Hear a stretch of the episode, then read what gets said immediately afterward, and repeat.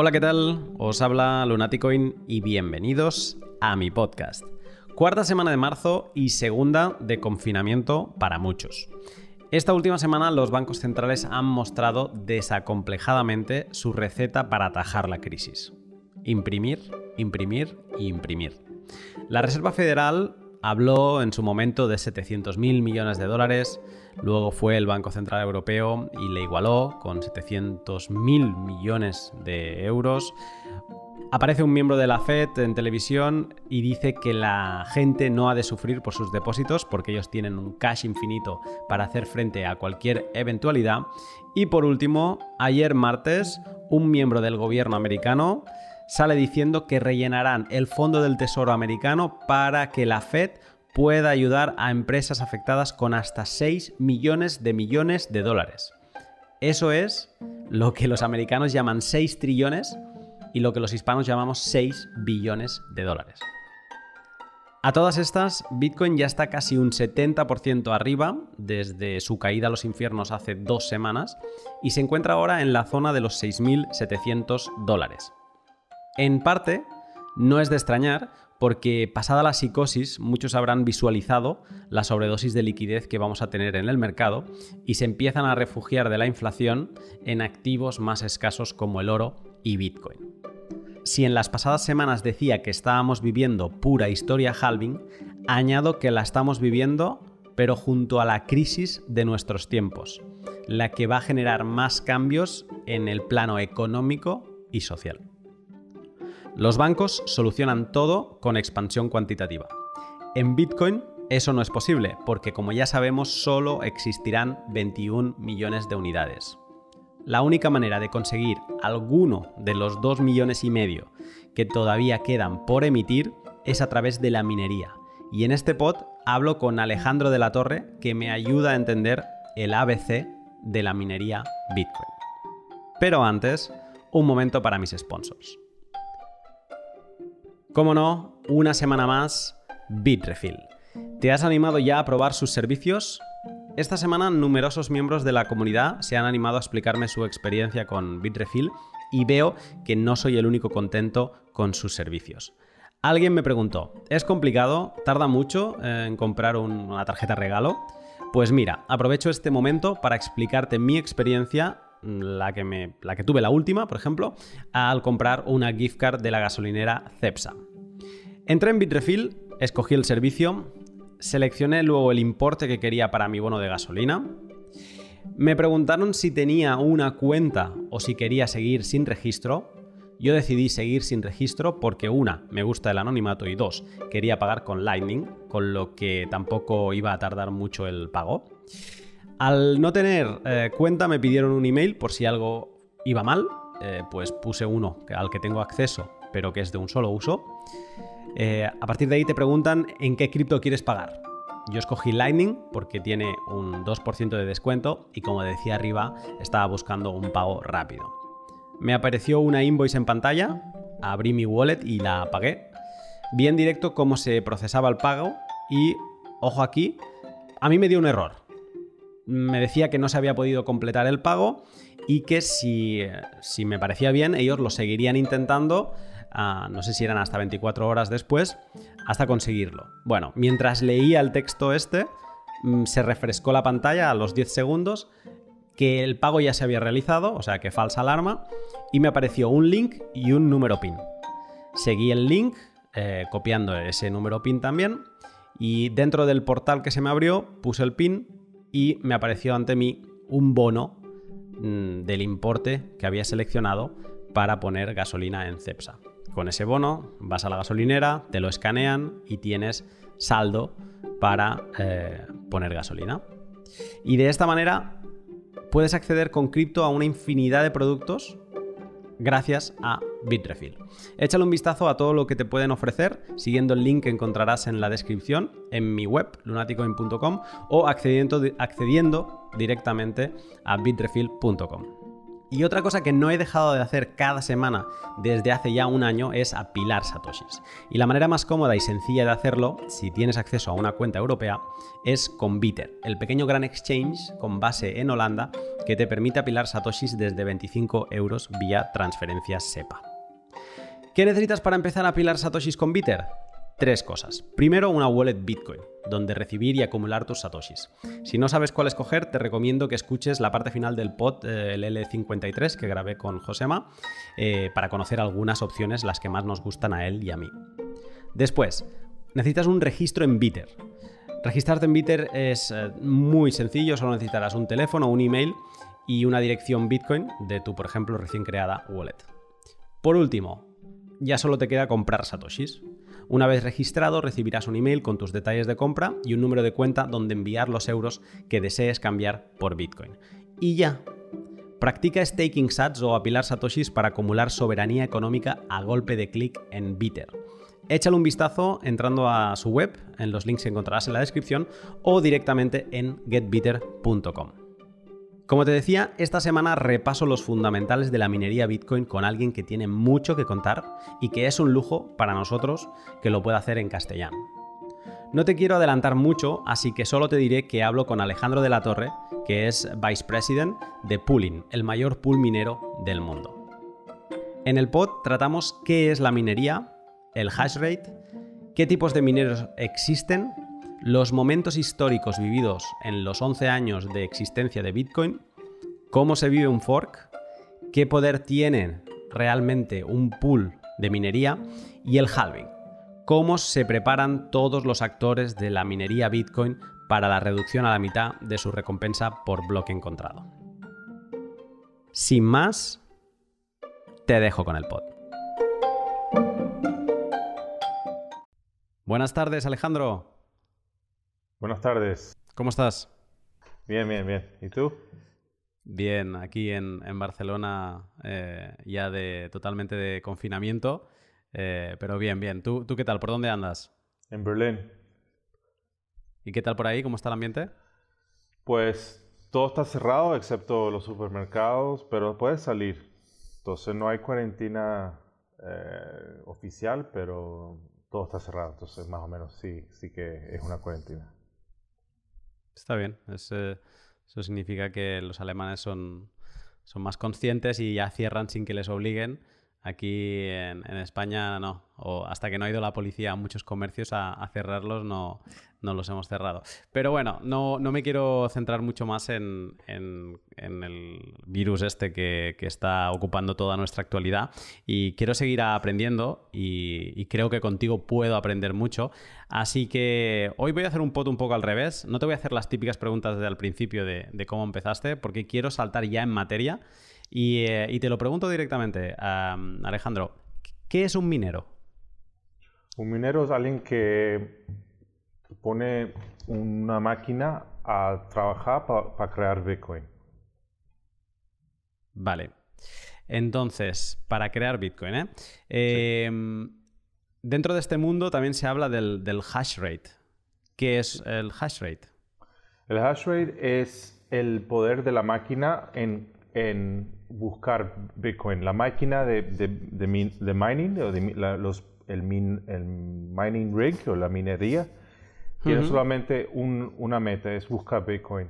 Y ese proceso se llama hash power. Ok. O, hash rate. Vale. Entonces, eh, también si sigues leyendo en este mundillo de la minería, también se habla mucho de las mining pools. ¿Qué, qué es una mining pool?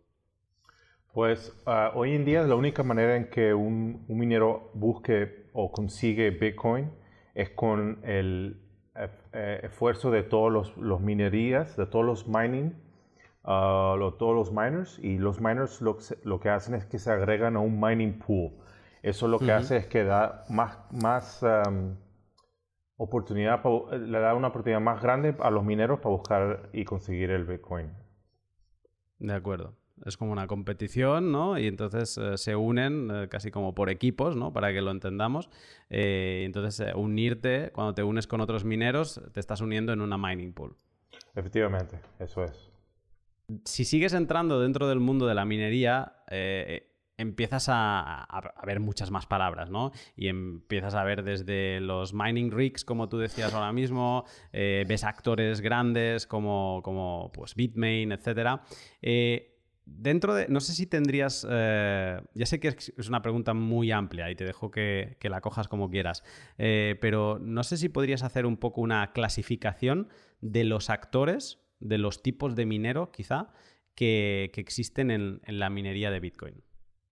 Pues em, hay, hoy en día hay solamente tres tipos de mineros. Hay ASICs, em, FPGAs y GPUs. Em, también hay CPUs, también hay CPU mining, pero es, bien, es bien pequeño o no, es, no es algo que, que, que nos interesa mucho porque CPU mining es más hecho por em, botnets em, y, eso es otro tema. Um, vale. Eh, pues eh, ASICs son las minerías las más, las más fuertes y son hechos específicamente para el algoritmo de Bitcoin o de, o de Litecoin, que sea um, eh, Bitcoin es, hace SHA-256 sí. y el de Litecoin es Script. Entonces lo que hacen es que crean un, un mining rig que, que hace solamente un ASIC mining rig que hace solamente una cosa, es, eh, que es buscar eh, o hacer el, proceso de buscar el Bitcoin con ese algoritmo. Ahora, en, en, esta, eh, los ASIC mining chip, mining rigs, hay como cuatro o cinco grandes manufacturers o, um, que, que, que, son los que crean los, los, los ASICs. el primero más grande es Bitmain, que lleva, muchos, que lleva muchos años eh, ah, en esto. Ellos fueron los que crearon el S9, que es que eh, durante los últimos cuatro años era, o tres años era lo, era, era lo que eh, era lo que se conseguía Bitcoin, era la mining rig número uno. Era el rey de los ASICs, ¿no? Efectivamente, el rey. Um, y hoy, hoy en día tiene un hay un nuevo mining rig que es S17 que también es muy bueno. Uh, um, después de Bitmain hay uh, MicroBT, que es, ah, que es um, que son muy, también se, se, llaman los miners, se llaman Watts Miners, tienen, ese es el, el, así se llama el mining rig, el ASIC mining rig, y los Watts Miners son también muy buenos, y es hecho, el, el, el CEO de, de, de MicroBT era un, trabajaba para Bitmain como el principal ASIC um, developer. Entonces él, él, dejó Bitmain, se fue de Bitmain después de una pelea entre, en Bitmain y ahora está con, uh, ahora tiene su propio eh, negocio que está haciendo muy bien, MicroBT, con los miners, What's Miners. También hay otro que se llama Avalon, uh, Canan, que hace Avalon Miners, que también es un, eh, eh, otra uh, mining, ASIC mining rig. Y después, esos son los tres más, um, más grandes. El, el, el Canan eh, tuvo un IPO en, en, um, en Estados Unidos. Um, entonces es el único, es el único eh, manufacturer de mining rigs que, que es eh, público, que eso es interesante. Uh, Bitmain quiere meterse también, quiere hacer un IPO, quiere hacerse una compañía pública, pero ha tenido muchos problemas en buscar eso. Um, después hay otro, después hay otros más pequeños, uh, pero casi, pero yo creo que no, no, no, no casi, pero todos los mining rig manufacturers, los que crean los mining rigs, todos son chinos. Todos. Vale. Sí. Y la, manera, y, la, y, la, razón, y la razón es porque, porque todo el, el supply chain de, eh, crear los eh, de crear los mining rigs está hecho, está todo en, en, en China. Eh, se puede hacer todo. cuando, cuando quieres hacer algo, un, algo de hardware, el lugar, de, el lugar de hacerlo es en China. Entonces, eh, China estuvo... Esta, era, eh, esa es la razón por qué casi todo está en China. Mm. Te, iba a preguntar antes que incluso eh, Canan Avalon, aun habiendo hecho el IPO en, en, Estados Unidos, es una empresa china, ¿eh? Efectivamente, sí. Vale.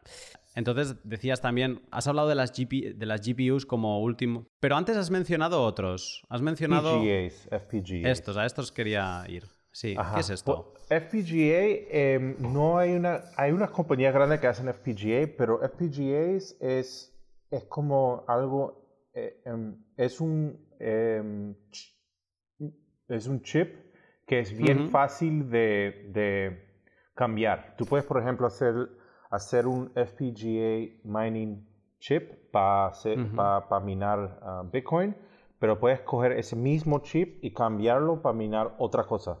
Entonces, es, como, es como algo en el, eh, eh, en el medio. Más versátil. Sí, es mucho más versátil. Y, pero lo que, lo que pasa con eso es que entonces no, tiene, no es tan poderoso como el ASIC. Entonces, eh, es menos poderoso. poderoso. Um, y no hay ningún eh, jugador bien grande o uh, compañía bien grande que hace que haga FPGA solamente para cripto. Hay muchos pequeños que hacen FPGA mining eh, ellos mismos y no le dicen a nada a nadie. Son, es como un secret, un, un, un, mundo secreto. Es muy difícil de saber quién está haciendo qué con FPGAs. Y el último GPUs. El GPUs es, um, es NVIDIA y AMD. Ah, son compañías Tarjetas gráficas. Efectivamente, son compañías bien grandes estadounidenses y se usan para minar eh, algoritmos que son mucho, que tienen mucho, necesitan mucho más memoria eh, eh, en el algoritmo. Es, esa es la razón por que se usan graphics cards, tarjetas de Eh, solo te hago un apunte más, aunque antes has dicho que no, te parecía interesante eh, eh, cuando hablabas de las CPUs. no sé si puedes explicar mm, qué es esto de las botnets. Pues sí es interesante, pero es que es una parte un poco... Es ilegal, un botnet es ilegal, eso es... básicamente es un... es malware. Lo que hacen es que eh, eh, agregan el, el, el, mining, el programa de mining de, de CPU uh, mining program en un malware.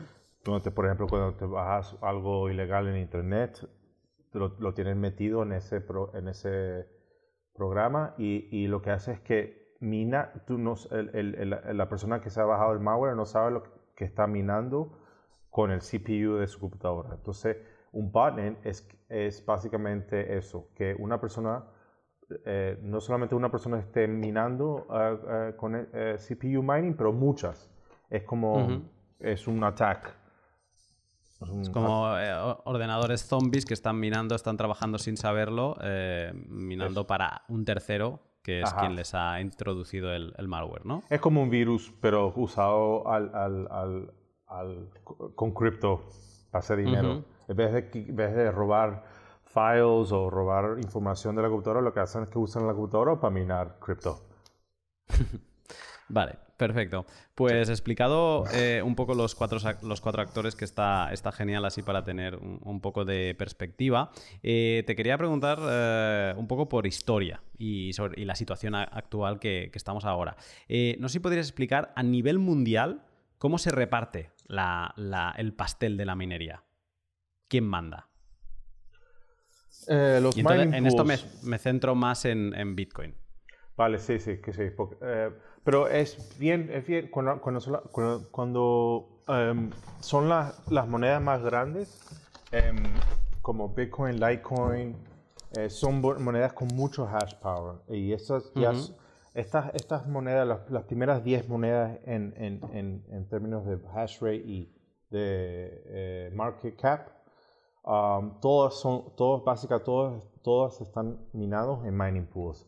Lo que, eh, la pasta, el, el, el, Bitcoin, por ejemplo, que se, que se mina todos los días, entra primero en los mining pools. Los mining pools lo cogen y se lo mandan a todos los mineros.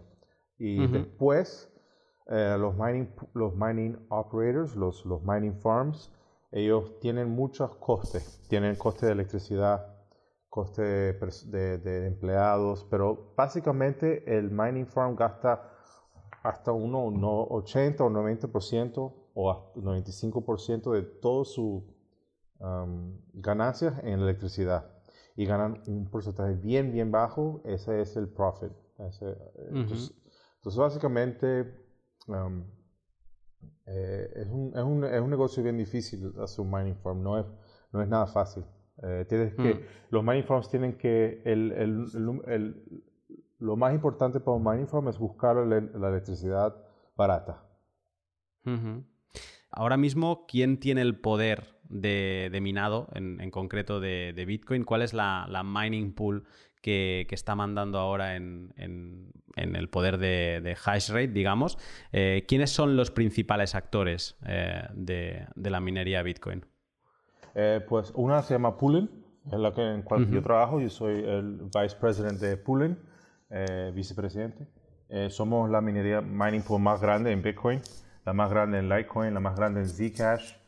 Um, Después está eh, F2 Pool, que son, bastante grandes también y son bastante inteligentes y saben lo que están haciendo y llevan muchos años.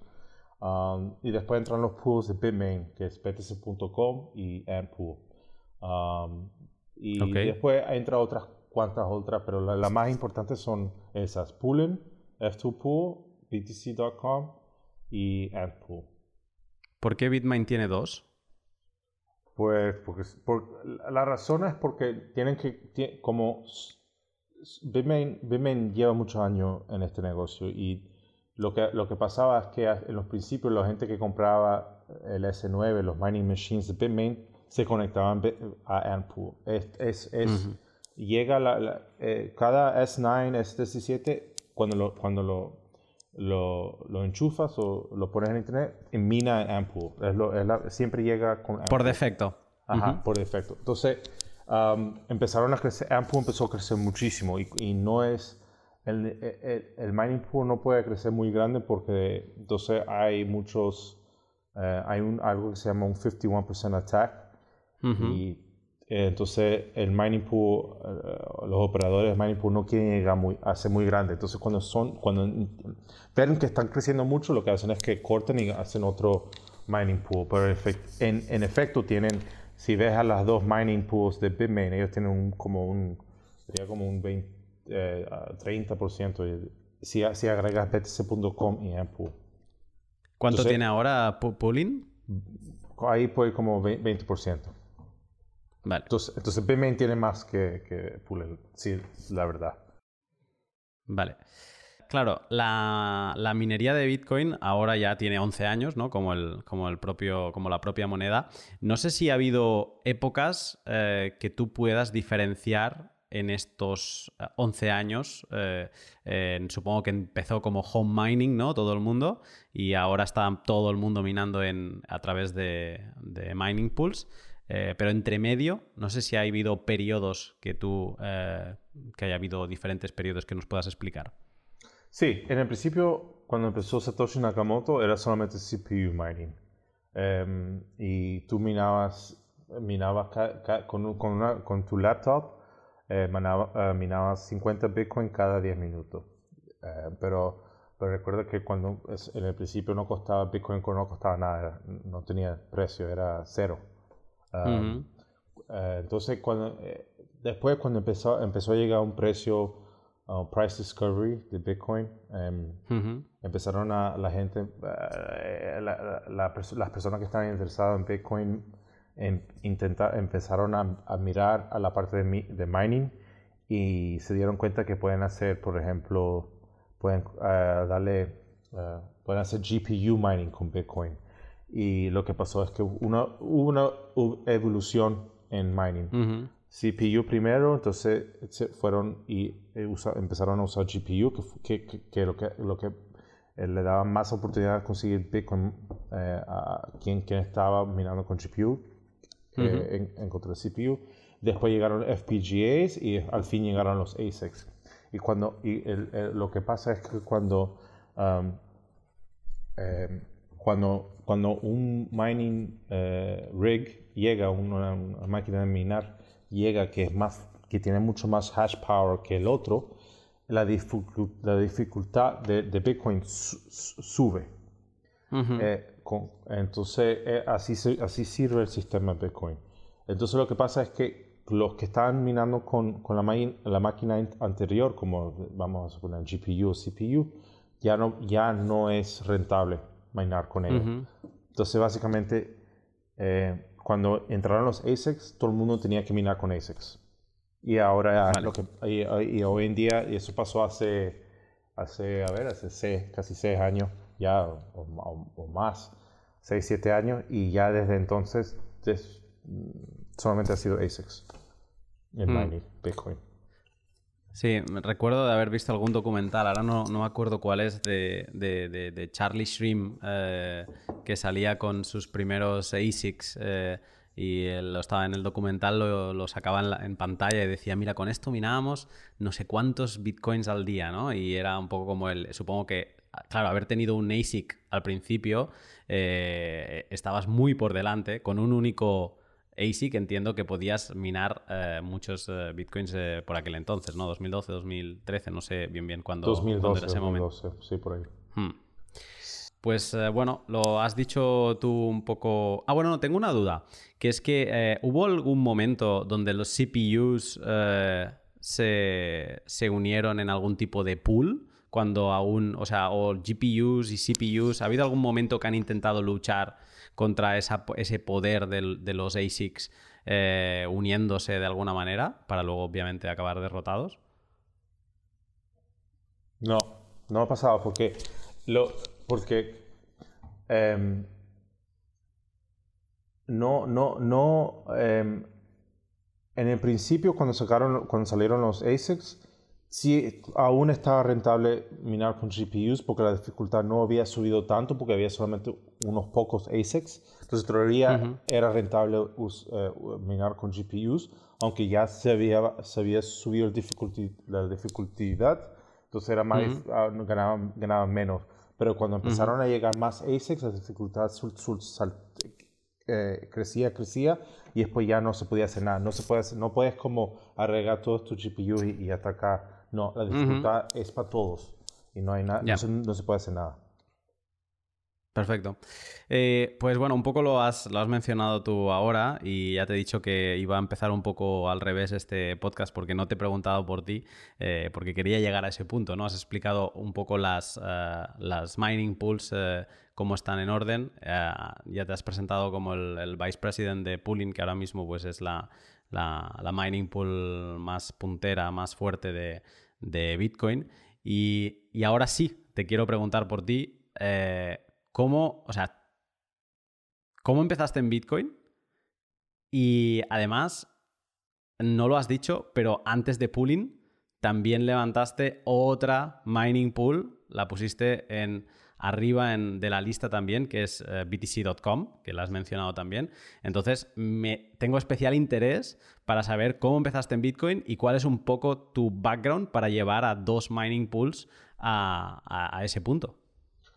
Ah, pues eh, empecé en Bitcoin en 2013. Em, yo, la, la, razón por que me metí en Bitcoin fue porque pensaba que, que el sistema financiero que hoy en día ya vemos con lo, que está pasando con el virus, que los, los bancos centrales eh, hacen lo que hacen lo que de la ganan, pueden hacer más dinero, sacar más dinero. Y, y yo veo que vi, no, no pensaba que el, sistema financiero no es adecuado. para hay, hay, muchas cosas malas que pasan con los bancos centrales y, y el bailouts, los bailouts de los bancos y todo eso. Eh, entonces yo estaba buscando una, una respuesta para para esto, una, algo, una, algo diferente. Y eso es cuando conseguí Bitcoin. Y, inmediatamente cuando, cuando, lo, cuando lo conseguí, cuando aprendí de Bitcoin, no podía dejar de aprender de ello. Me era con una obsesión. Y dejé, hmm. dejé, dejé todo y, y, empecé a hacer unos negocios en Bitcoin. Y uno de ellos fue, fue adquirido por Bitmain. Bitmain vino, adquirió lo que se llamaba Blocktrail. Eh, Y eh, y cuando vino Bitmain, empezamos, empezamos el equipo nuevo, que fue el, equipo de Blocktrail, empezamos btc.com y el mining pool. Y, y eh, desde entonces soy, bueno, soy co-founder de btc.com y, y, fue el, el, mining pool más grande durante los últimos dos años. Después de, el, el único que los quitó de encima fue Pullen, que ahora que, con quien estoy. Y el, el equipo de Pullen es también son todos los executives son todos, incluyendo a mí, somos todos co-founders de BTC.com. Eh, entonces es como, es como la historia es, similar a la de MicroBT un poco. básicamente todos los la gente que, que salió de Bitmain ha, hecho nuevos negocios y ha, y ha sido muy muy bueno para, la gente que mm. pero casi, todos todos empezaron en, Bitmain. o sea, hicisteis un fork. Sí, un fork, aunque bueno, el Bitmain no le, no le gustó mucho, pero bueno, no. eso puede ser. No, no, no, sí, Bitmain, Bitmain tiene una demanda uh, contra Poolen de 40 mil, 42 millones de dólares en China. ¿Por? Por empezar un, rival mining pool. Ok. ¿Y, ¿Y cómo está eso? Todavía en las cortes, no puedo hablar mucho de eso. De acuerdo. Pues uh, te voy a preguntar por, uh, por, un momento que tuviste que vivir y me, me, me interesa tu, tu opinión, eh, que es uh, 2017, fork de Bitcoin, uh, Bitcoin Cash. Eh, en ese momento estabas en btc.com. ¿Cómo, ¿Cómo se vivió eso desde dentro? Pues eh, eh, muy interesante porque antes de que llegara Bitcoin Cash, la, razón por qué, porque, Bitcoin Cash fue creado era por, por el, block size debate, el debate del block size. Porque eh, en el principio, cuando no había mucha gente usando Bitcoin, se, se, podía mandar Bitcoin bien, eh, bien barato, era, eh, los fees eran bien bajos. Pero después entonces entrenaron mucha gente y los fees empezaron a crecer y a crecer y los blocks sufrieron estuvieron eh, eh, eh, llenos básicamente. Entonces hubo, hubo, hubo un debate, una guerra e, entre que la gente quería agregar más espacio a Bitcoin, 2 megabytes block size, y otros que no querían. Y hubo mucho, mucho, casi un año y medio de, de, de debates, de, de, gente yendo a China, gente yendo a Estados Unidos, habla con esto, habla fue una historia bien... Um, fue difícil, difícil. No, no pasaba nada. Estaba todo como en... en uh, no pasaba nada porque todo el mundo estaba solamente eh, hablando de esto.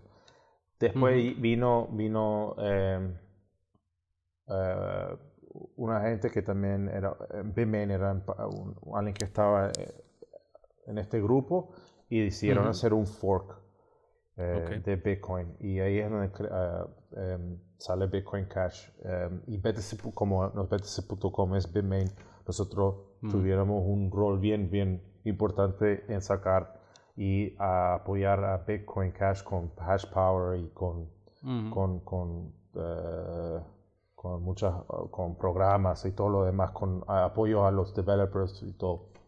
Fue un momento donde la, mm, la política dentro eh, de sí, Bitcoin. política, totalmente. Hizo perder de vista el, en varios momentos para BTC.com eh, el, profitability, ¿no? el, o sea, que en algunos momentos solo por política tuvisteis que tomar decisiones de apoyar una cadena que quizás no era tan rentable como la otra.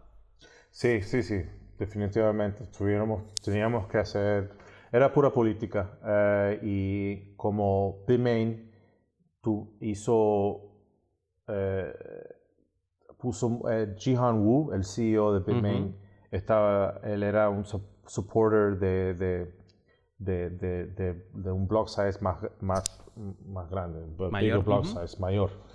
Em, entonces él fue uno de los que estuvo en el grupo de, crear Bitcoin Cash y como nosotros, en la compañía de Jihan Wu, teníamos, teníamos que apoyar el, el, eh, Bitcoin Cash y eso, era mm. y eso y eso, eso hicimos. Al final del día, no, si quita la política, pone la política a un lado, Bitcoin Cash no es, no es malo ni bueno, no, es solamente una cadena que tiene más, eh, un block size mayor.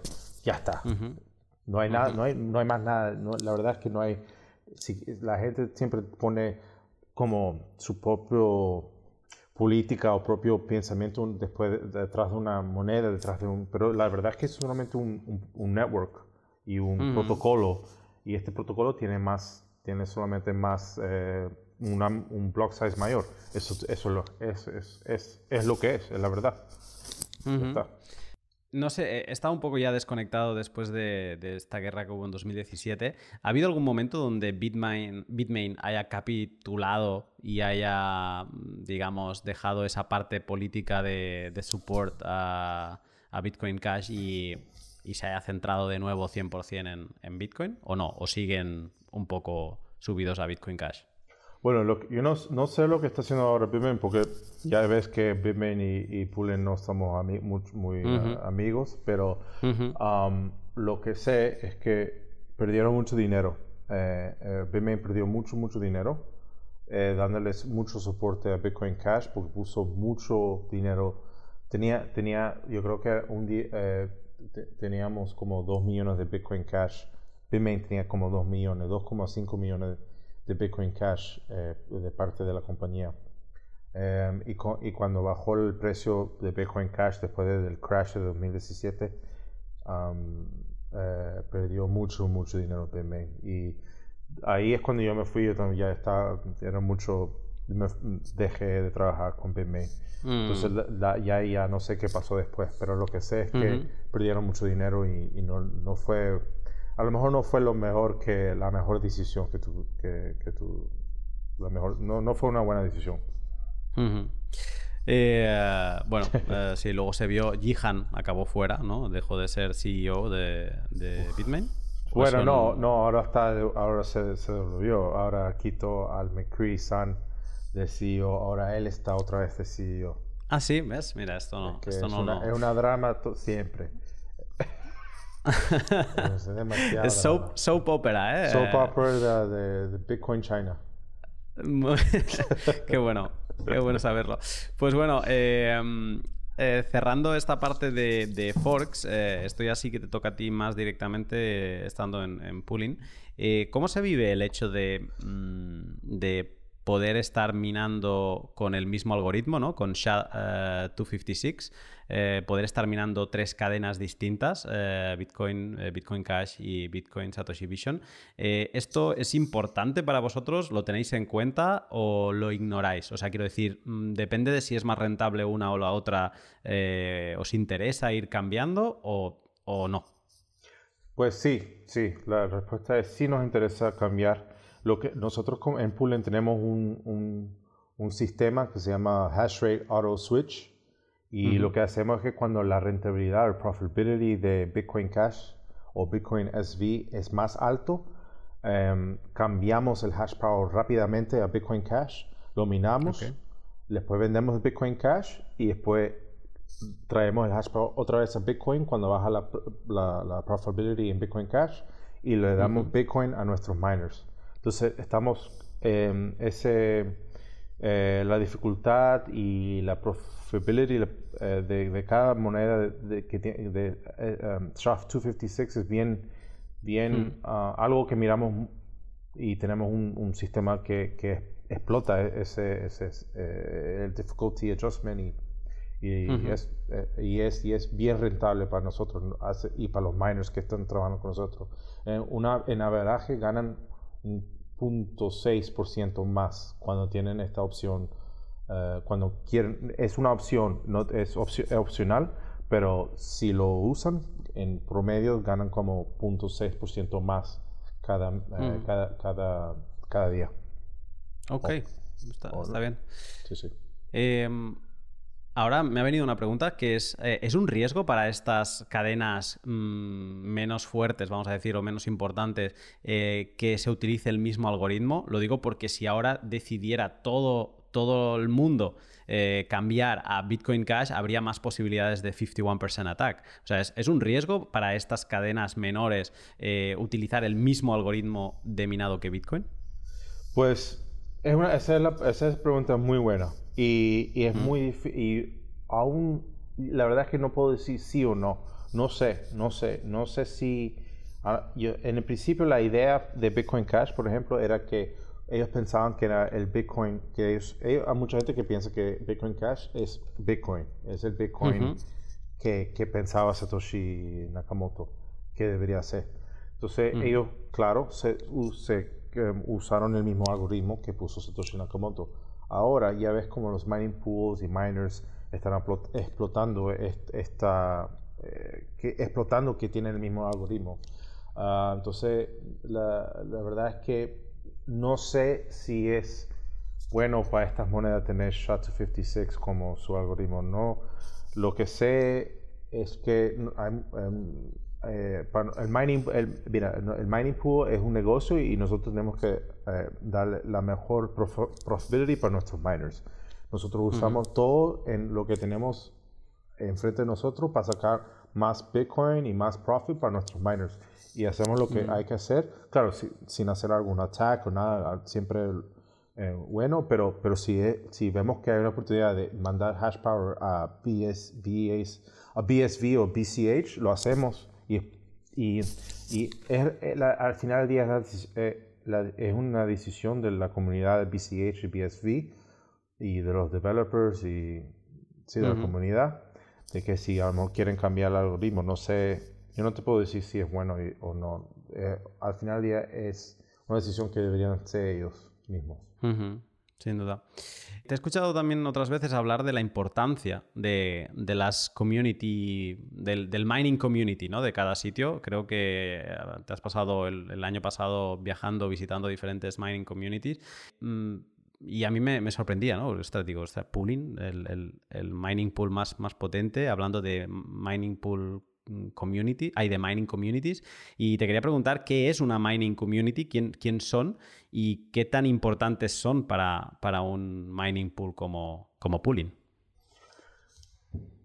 Eh, la, mining, la mining community es lo que están, la gente que está minando em, y em, a nosotros nos interesa, a, pooling y a los mining pool es interesante em, hacer como una comunidad al torno de esta gente porque primero la educación es muy bien importante y también es importante que la gente se conozca. Yo creo que como estamos en el principio de Bitcoin, aún estamos en el año 11, solamente llevamos 11 años haciendo esto.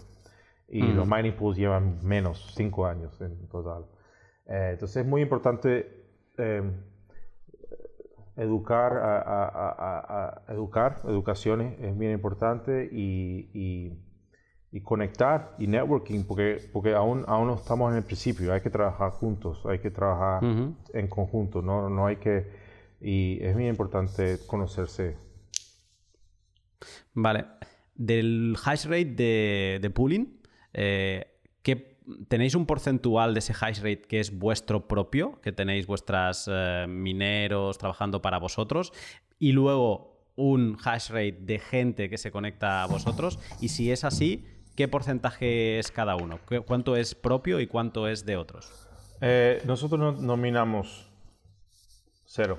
Eh, nosotros somos cero. cero. Tenemos, yo creo que tenemos cinco mining rigs en, la oficina para, dar, para, hacer, para hacer tests y para, hacer nuevos features y nuevas herramientas, pero eh, nominamos. todos, con quien, toda la gente que mina con nosotros son mining, miners de todos lados del mundo. Ok. O sea, todos son, tienen sus propias eh, granjas de minería y, vosotros digamos que les dais unas, eh, unas mm, me sale en inglés, unas features eh, que a ellos les interesa conectarse a vuestra mining pool y, entonces por eso se conectan y por eso pooling es, la primera. Sí, nosotros, nosotros la, razón por qué somos, somos número uno es porque primero nuestra tecnología es bien avanzada, sabemos lo que, como tenemos mucha experiencia en esto, eh, ¿qué, ¿Y qué significa eso de avanzado? Es que no, no, básicamente nuestro pool no, no, no tiene downtime, no se, no, no se, no se para. Em, tiene, mucho, tiene muchas herramientas que se usan, que usan los miners que hacen el, eh, el, manejo de la granja mucho más fácil. Eh, y bueno, y customer support y todo lo demás que es que un negocio es un negocio al final del día. Y sabemos lo que estamos haciendo, entonces eso es porque la gente y, y, también otra cosa que es muy importante es eh, um, eh, confianza en el mining pool. Que mm. eh, mucha gente confía en que nosotros, como ya la gente nos conoce en China, fuera de China, confía que nosotros no vamos a sacar y hacer algo raro como, como ha hecho Bitcoin.com, que una vez como vieron que Bitcoin Cash estaba bajando mucho el hash rate y ellos cambiaron el, el hash rate sin decirle a los miners que estaban minando en bitcoin.com mining pool que cambiaron a Bitcoin Cash. Eso nunca lo haríamos. Entonces, eso son, esa es confianza en que nosotros, en que tú quieres minar Bitcoin con nosotros y vas a minar Bitcoin y va a ser la, mejor experiencia que, que, puedes tener y no vamos y confianza que siempre vamos a hacer lo que, que dice que dicen eh, que, que, que, dijimos sí que prometimos perfecto eh, ahora me sale otra pregunta entonces de, de las cuatro principales uh, mining pools que has mencionado antes, eh, todas son un poco como vosotros, aunque ya me imagino que una no, eh, que no tienen equipos propios. Ah, eso, eso, es, eso es bien difícil de saber. Em, lo que sé es que F2 Pool no, no, no está minando. Em, eh, pero Bitmain, hay mucha gente que dice que sí, que tienen sus propios mining farms. Yo trabajé muchos años para Bitmain y nunca lo vi. Pero claro, yo estaba, yo estaba, yo vivía en Amsterdam, entonces yo no vivía en China, donde, estaban los mining farms, entonces nunca, yo nunca lo vi, pero no, nunca se sabe, al final del día nunca se sabe. Mm. Como ellos son mining manufacturers también, como ellos hacen las máquinas, ellos también, entonces mucha gente dice, bueno, ellos tienen las máquinas, tienen el mining pool, porque no minan ellos mismos? Y bueno, sí, tiene, tiene, tiene la verdad es que, lógica, la verdad es que yo no sé, yo no sé. Con esto que has explicado de que vosotros no tenéis mineros y que al final todos se os conectan, a las granjas son las que se conectan a, vosotros, eh, ¿la minería actual está centralizada? Eh, porque esto es una cosa que se dice mucho, es que la minería está muy centralizada. Es un, eh, Bitcoin no está descentralizado porque la minería está muy centralizada. Esto es así porque me da la sensación que si un minero se cansa de pooling o se enfada con pooling, eh, puede poner su hash power en, otro sitio, ¿no? Eh, sí, sí, sí. Es, em, e, e, esa, esa, esa eh, teoría que mining es centralizada es, no es verdad. Em, nosotros, nosotros tenemos miners en todas partes del mundo, en todos los países, que, que, desde en todos, todos los países. Y, cuando, y si quieren, el miner, si quiere cambiar de, de, pooling a, una, un mining pool que, que, tiene que es pequeña, que es el número 11, el número 12 en el mundo, puede hacerlo. Tarda como, a lo mejor 5 minutos en cambiar toda la granja. Es bien fácil. Eh, y, y, no, eso, eso de, eso de que Bitcoin es centralizado es, eso gente que no entiende cómo sirve el sistema y, aunque bueno, entiendo que mucha gente ve que, que los todos los mining pools son chinos y eso, pero es que China estaba bien, la posición estuvo buena en el principio de Bitcoin, como era el mining, como era el manufacturer del mundo entero y, y la, había electricidad bien barata. China tuvo, estuvo en the right place, the right time, como dicen en inglés. Eh, pero, pero pero no, em, el mining, el miner está por todos lados y pueden cambiar de mining pool en un minuto. Pueden cambiar. Es solamente un, es solamente básicamente cambiar el de pooling.com o poner btc.com y enter. Como cambiar de web. Entonces te lo pregunto de otra manera. ¿Dónde está, mm, dónde hay mayor concentración de hash rate en el mundo? En China, entiendo, ¿no? Sí, hoy en día aún está en China, pero ha bajado muchísimo durante el año, el año pasado y este año aún baja mucho. Em, China todavía tiene un, diría como un 70%, entonces todavía es bien, bien, bien grande, sí.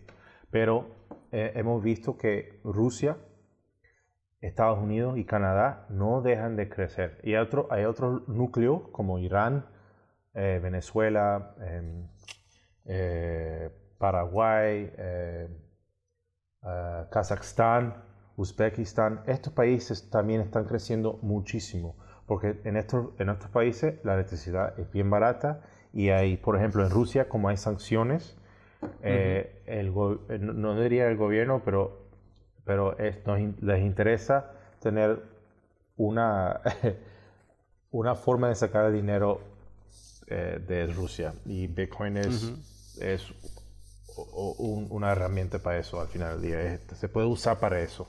Entonces, eh, hay muchos, hay muchos eh, lugares en el mundo. Pero lo que me interesa, me interesa eh, lo que es bien interesante es Estados Unidos y Canadá. No deja de crecer, está creciendo muy, muy rápido. Em, y lo que y la diferencia entre China y Estados Unidos es que Estados Unidos tiene muchos más años de experiencia en hacer negocios y saber cómo explotarlo bien y tiene, hay mucho dinero en Estados Unidos, como todo el mundo lo sabe. Entonces, mm. yo creo que, y yo creo que también hay una competencia entre Estados Unidos y China en, todo. sí, eh, no me había dado cuenta, ¿eh? porque últimamente hasta con el virus hay competencia. Sí, es, que es eh, increíble. Pues entonces también están eh, los, estadounidenses quieren quitar el, quieren hacer también el número, el lugar número uno de, de mining y, y en el norte del país hay muchos hydroelectric, uh, hidroeléctricos, eh, plantas. Pues, sí. sí, energía hidroeléctrica. Ajá, hidroeléctrica. Entonces eh, es barato eso. Y, y, mm. y ahí, está ahí está saliendo muchos mining farms. Mm. Bueno, está Blockstreams, ¿no? Eh, por ahí que no sé bien bien dónde la tiene. Pero ah, yo creo que la parte importante porque claro, un 70%, ahí sí que entiendo que puede haber críticas de, centralización, que, esto se tiene que ir como diluyendo más, que no todo esté en China, pero creo que la parte importante es que los principales eh, mm, productores de mineros ASICs siguen estando en China. Eso, esa es la, eso es aún la, razón número uno, porque eh, China aún se queda muy... Eh, es la razón porque todavía hay muchos mining farms en China, es porque los, los, los manufacturers, porque eh, los mining farms cogen, eh, eh, compran el, el, los mining rigs y, y ellos, como están, están en el mismo país, ellos son los primeros que, que tienen, que tienen los mining rigs. Todo lo demás tienen que, tiene que ir, ¿sabes? Tiene que, tiene que mandar los mining rigs. Entonces ellos, ellos tienen, tienen aún esa ventaja con, el, todo, con todo el mundo entero. Eh, si, si, si, por ejemplo, Estados Unidos o Europa saca un, mining rig, ahí tuviéramos, tuviéramos, Europa, por ejemplo, tuviera una ventaja. Pero hmm. eh, no es fácil porque el manufacturing es difícil y como supply chain entero está todavía en China, porque eh, hacer un mining rig significa tener steel y, y muchas, tiene muchas... Tienen todo. Lo tienen todo preparado para poder producir, ¿no? Es, es, que iba a ir a eso. O sea, es difícil que un. O por ejemplo, ¿no? España, por ejemplo, es, muy difícil porque. España, eh, eh, eh, o, o, Alemania también es difícil porque. Mm, estos son también. También requiere industria. heavy industry, que produce mm. mucho, que es mucha producción. Entonces, no es fácil. Es que China, China la hemos especializado entre todo el mundo, la hemos especializado y se ha convertido en la fábrica del mundo. Entonces, eh, es difícil que ahora tú puedas competir con la fábrica del mundo que ha recibido el dinero de todos los países para, hacer todo, absolutamente. durante el teléfono que tenemos aquí. Sí, todo, todo, es, todo hecho ya. Mm. Tengo una pregunta que, está relacionada, para cerrar el tema del, poder de la minería que es sobre el, poder real de, los, eh, de los, mineros. Eh, porque al final los mineros son los que deciden eh, qué transacciones entran y qué, transacciones no entran. entonces, también se habla que si, obviamente todo en, charlas con más de la conspiración, pero que si un minero, todos los mineros se uniesen y dijesen, no, esa transacción no la queremos eh, poner en un bloque, digamos que podrían censurar y, romperían la incensurabilidad de, Bitcoin. Entonces yo te pregunto, ¿cuál es el poder real de los mineros en, esto, ¿no? En, tomar decisiones sobre lo que entra y lo que no entra en un bloque? Eh, buena, la pregunta es buena, buena pregunta. Em, hoy en día todavía el, sistema, el protocolo que se usa para minar se llama Stratum. Eh, version 1, versión 1, primera. Em, y este protocolo es vieja, es bien vieja, tiene, lleva como 6 años. Y, ok. Y eh, el protocolo deja a los mining pools eh, escoger la transacción que, queremos. ahora no lo hacemos, pero sí es un poder que tenemos. Y ahora está todos los mining pools, por ejemplo, Slush Pool, que es, una, es un mining pool de, de, de, la República Checa, em, está, está, trabajando en algo que se llama Stratum, Stratum Version 2. Y, y eso quita, el poder del mining pool, uh, quita el poder de, escoger la transacción Ah, de los mining pools. Y también nosotros, Poolen, estamos trabajando en un nuevo protocolo que se llama BUMP, Bitcoin Universal Mining Protocol, que también, open source, eh, también eh, quitaría ah, ese poder de nosotros. Es un poder que tenemos, mining pool, eh, y no, no lo queremos. Pero sí, aún hoy en día sí se puede hacer. No lo hacemos, pero, pero sí es un poder que tenemos, aunque no se usa pero, pero estamos, estamos intentando quitarnos el poder, básicamente. No queremos ese poder. De acuerdo. Más que nada es siempre que hay un poder, aunque no se quiera, siempre se piensa que un Estado pues podría obligar, ¿no? Al final sois empresas y nadie quiere ir a la cárcel, eh, pues podría obligar en cierto momento de no, esto no, no me gusta esa persona, esa, ese you have to ban it, ¿no? Lo tienes que poner en la lista negra y eso no, no puede entrar ni salir nada. Y entonces eh, es lo de siempre, para que no para que eso no pueda pasar, pues no ha de ser posible, ¿no? Sí, ya, ya este año, ya lo, ya lo verás, eh, seguro a finales de este año, Q3, Q4, eh, eh, ya los nuevos protocolos serán usados por todos los mining pools y ese poder ya no lo, no lo tendríamos más. Vale. Eh, tú has hablado de, Stratum que, lleva, pues eso, seis años eh, en funcionamiento. También has hablado de, Stratum eh, versión 2, de BUMP, de Bitcoin Universal, Universal Mining, Protocol, que es el que estáis trabajando vosotros. Y luego también está BetterHash, he visto.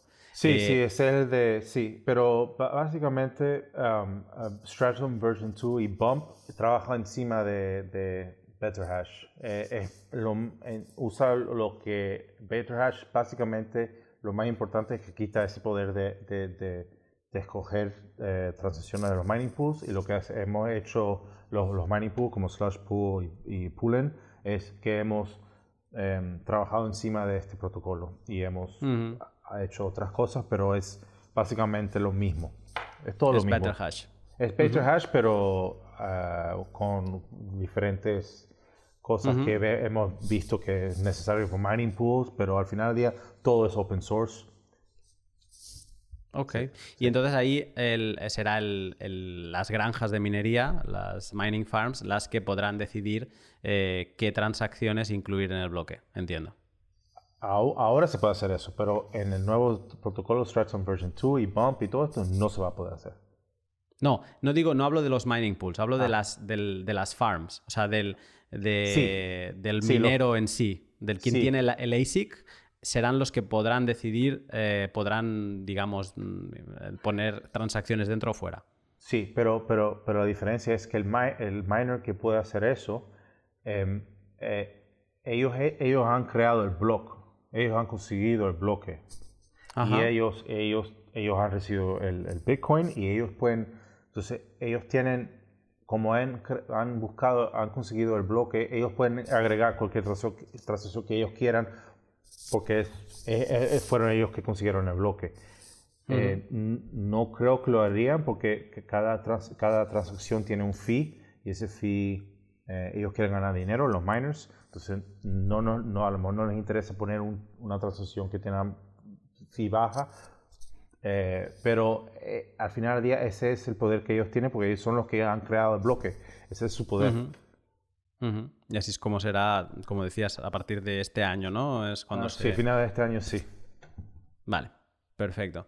Eh, interesante, porque te quería preguntar por esto de, los protocolos. Sí, es interesante. interesante. Da para un podcast entero, me parece. Sí, sí, sí, hablar de, de, solo esto. Pues eh, me quedan, nada, una sección importante que es que si no te hago preguntas sobre esto mm, en este momento es para matarme, que es oh, sobre el halving. Exactamente. Ah. Entonces, eh, ¿cómo, se vive un, halving desde una pool de minería o desde una granja de minería? Eh, ¿Qué estrategias se toman antes y después? tú ya debes haber vivido, pues desde 2013 el primero no, que fue en 2000... No, ¿cuándo fue el primero? ¿2012? Sí.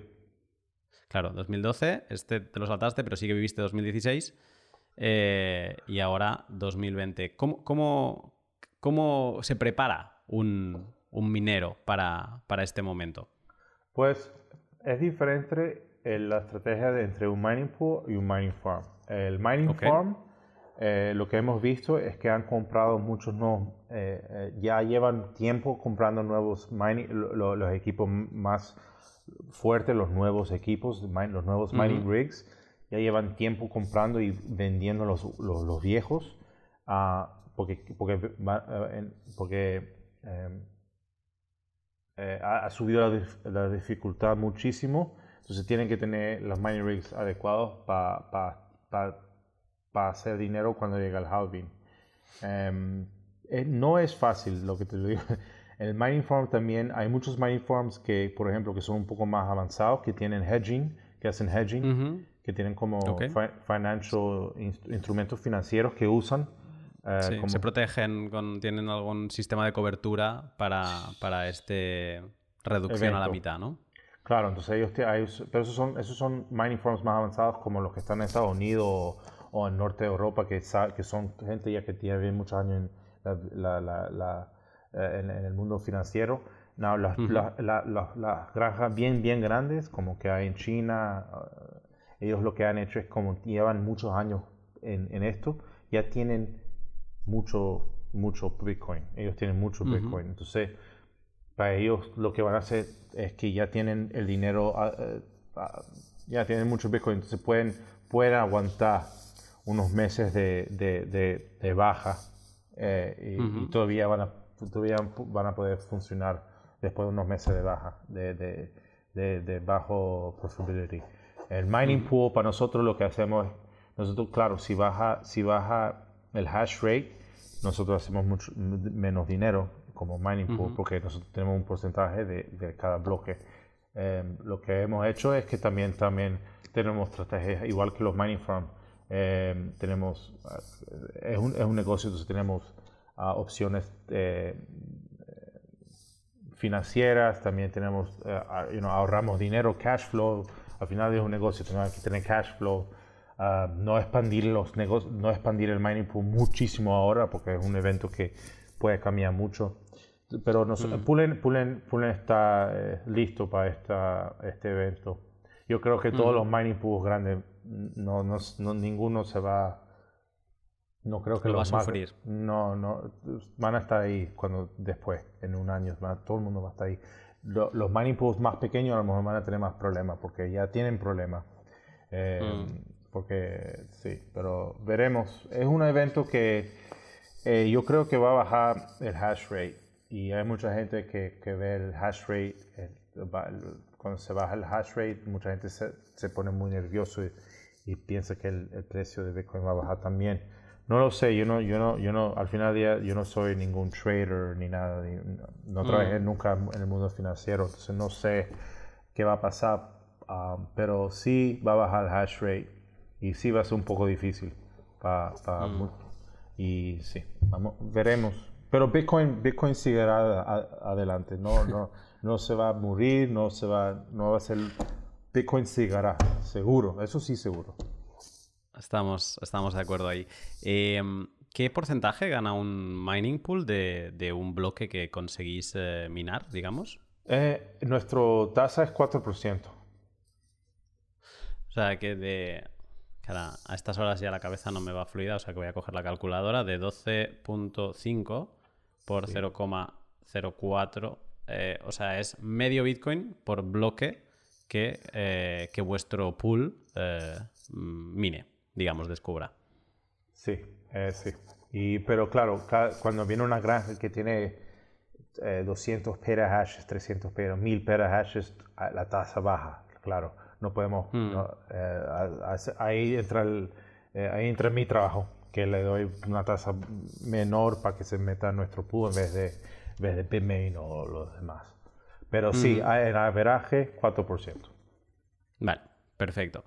Em, Decíamos que estos días hacíamos bromas así en nivel interno, que parece que el tema del coronavirus eh, ha sido un halving antes de tiempo. Sí. Porque eh, una ha, pegado una hostia al precio, lo, ha partido por la mitad y eh, ha sido un bastante momentáneo porque ahora no sé cómo estará, pero bueno, ha recuperado bastante el terreno. Pero eh, a nada, a dos meses del halving, le ha cortado el precio a la mitad, se está viendo la dificultad cómo está afectando y te quería preguntar, ¿cómo, lo están viviendo esto los mineros, tú que tienes como conexión directa con ellos? al final del día lo que pasa es, em, ha, habido, ha habido unos mining farms que se han, se han tenido que pagar durante este, este precio, durante este bajo de precio em, y no ha sido fácil para nadie, para los mining farms no ha sido fácil, porque nadie, nadie esperaba esto, nadie, ninguna persona. Y mucha gente lo que estaba haciendo era comprando muchas máquinas nuevas, gastando mucho dinero, entonces de repente baja el precio muchísimo, entonces mucha gente, eh, muchos mining farms tuvieron, han tenido muy mal tiempo. Y había, había unos cuantos que se han tenido que apagar totalmente. Y eso es, mm. ya ves el hash rate como ha bajado de 100, tuvo a 130 eh, exahashes bajó a 100, entonces 30 exahashes totalmente que se han, se han tenido que apagar. Entonces, eh, sí. Eh, ahora, eh, cuando se acerca el, el, halving, es que claro, el coronavirus lo ha, lo ha roto todo, ¿no? Pero ¿es, es, ¿es cierto eso de que cuando se acerca un halving, los mineros se ponen a vender para acumular eh, dólares y aguantar los primeros meses de post-halving eh, para tener dólares para ir cubriendo costes? Ya ¿O la estrategia empieza mucho antes? Mucho antes. Mucho, mucho antes. tienen que, tienen que... Esto es una operación, tienes que darte cuenta que, que estas son operaciones bien grandes de millones, millones de dólares, de 20 millones de dólares, 25 millones de dólares no van a esperar un día antes para pasar, para vender todo. Para, eh, ¿Entiendes? Ellos ya llevan, es, una, es, un negocio con mucha gente que, sabe lo que está haciendo y ya llevan, tienen muchas estrategias diferentes, pero mm. eh, es, mucho antes que, que, tienen, mucho antes, sí. Mm. Un, un, minero mm, supongo que esto dependerá, ¿no? Pero así por regla general, ¿un minero le interesa tener Bitcoin? o, lo que quiere es give me the money y, yo ya pongo el Bitcoin en el mercado y me da igual esta moneda digital rara. No sé, eso, eso es muy difícil saber, eh, porque cada, mining, cada granja de, mining es diferente, pero eh, lo que he visto durante los años es que sí tienen un porcentaje de Bitcoin que, que aguantan.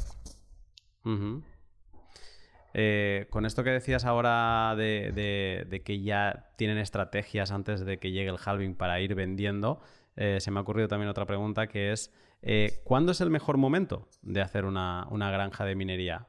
porque entiendo que justo antes de un halving quizá es complicado. ¿Hay algún momento, like un golden spot para montar una granja de minería?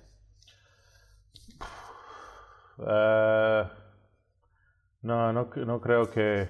No, no, no creo que. A lo mejor después del halving, como ya ves, ya sabes lo que va a entrar durante los próximos cuatro años, puedes hacer un forecast de tus ganancias, más o menos. Pero no es, no, no hay ningún golden spot. Eh, es, es, es em, cuesta mucho dinero meterse en mining, de verdad, como un negocio de verdad, para hacer de verdad dinero, de pasta. Pero. Pero no, no creo que haya. No. Tienes que saber lo que estás haciendo, eso sí. Hmm. sí, porque hay mucho eh, riesgo. Hay muchos riesgos. Lo más, lo más, importante es tener, si tienes una, una, una, tasa bien baja de electricidad, un precio bien bajo de, de, electricidad, ahí sí que puedes, ahí sí es tu golden spot. Si consigues a un lugar, un, alguien o un lugar que, tiene la electricidad bien baja, entonces ahí es cuando es oportuno, hay una oportunidad, sí. ¿Cuánto es una electricidad baja? Eh, ¿Lo de 3 centavos. sí, 3 centavos. Punto 003. Vale, o sea, aquí en España que estamos pagando punto 15 o más. Eh... Punto 03. Es punto 03, punto 04 hasta punto 05. Pero cuando llegas a .05 tienes que tener las máquinas más, más fuertes. Pero si estás a .03 puedes hasta usar las máquinas más viejas. Un S9 aún lo, lo aguantarías. Aún, aún, aún, sacas, aún sacas profit. 18 millones ya minados eh, de los 21. Eh, ahora estaba mirando antes en, 2030. Así ahora vamos a pasar a minar 6,25 bitcoins por, bloque. Eh, en 2030, bueno, el, el halving será en 2028. Se minarán 1,56 por, por, bloque, que parece ridículo contra los 12 y medio que todavía estamos minando hoy. ¿Cómo te imaginas ese equilibrio de las fees al final tendrán que ser bastante más, o sea, aportar bastante más a los mineros que no, que no lo están haciendo ahora, ¿no? Eh, o sea, eso al final está relacionado con una subida de precio de Bitcoin, sí o sí, para que todo el sistema actual de, consumo de electricidad y de hash rate se, mantenga. ¿Lo ves así, que las fees al final tendrán un, un poder importante en el futuro o cómo lo ves tú esto? Sí, sí, eso es lo, eso es, ah, eh, tiene que hacer eso. Eso es, lo que, eso es lo que tiene que pasar para que el sistema eh, eh, continúe bien. Los fees tienen que subir de precio. Si no, los miners no van a recordar mucho, no, no, no, no van a coger tanto profit y el sistema no servirá. Entonces, los fees van a subir y la idea es que también el precio de Bitcoin también va a subir. Hmm. Pero no, nadie sabe, no, no, no, es financial uh, advice. Advice, no es consejo financiero, no, y al final es, es de las partes interesantes que, que, tenemos que vivir todos, que esto sea así, porque si no, obviamente ya sabemos cuál qué, pasaría, los mineros se apagarían, Bitcoin dejaría de ser la cadena más segura y, eh, y entonces, pues bueno, es algo interesante que ver. Después, después de, entraría Dogecoin, Dogecoin sería... Dogecoin sería la hegemónica. la única moneda que sirve, Dogecoin. Exacto. Pues ah, Alejandro, te agradezco el momento de haber estado en, el pod y de habernos explicado este, pues un poco del, del 1 al 100 hemos ido. Eh, desde lo más básico a, tocar un poco los insights del, del halving. Sí que te agradezco el, momento. Y si alguien eh, que nos escucha te, quiere seguir un poco la pista y, leer lo que vas publicando, ¿dónde te puede encontrar? En Twitter. Eh, mi, mi, Twitter es BitEntrepreneur. Y, y la mining, pooling es pooling.com.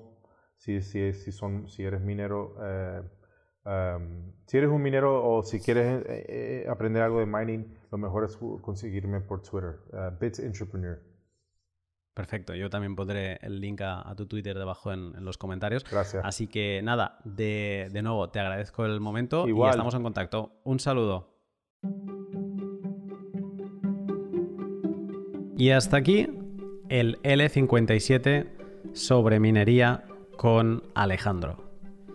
A mí me, ha gustado mucho poder hablar con Alejandro, sobre todo por aprender y por entender, eh, aparte de muchísimas cosas, cómo se vivió el, fork de Bitcoin Cash desde dentro de, de Bitmain. Él estaba en el ojo del huracán en ese momento y su testimonio me ha gustado mucho de, poderlo escuchar. También toda la parte del, poder de los mineros y cómo él honestamente ha explicado que sí, que ahora mismo las mining pools tienen la potestad de decidir qué transacciones entran y cuáles no. Yo creo que a la larga acabaremos viendo algún problema de censura, si es que no se ha visto ya y no tengo constancia, por parte de un pool minero que reciba presiones de un ente gubernamental y les obligue a, banear, por ejemplo, la cartera de algún enemigo político. Y esto, tarde o temprano, yo creo que se acabará viendo. Entonces es interesante no perder de vista cómo están yendo, hacia dónde están yendo estos nuevos protocolos de Bitcoin, de minería, y no descarto pronto poder hacer un pod más, eh, más exhaustivo sobre Stratum, Stratum 2, Betterhash, uh, Bitcoin Universal Mining Protocol, que es el que está desarrollando Pooling, y Stratum Version 2.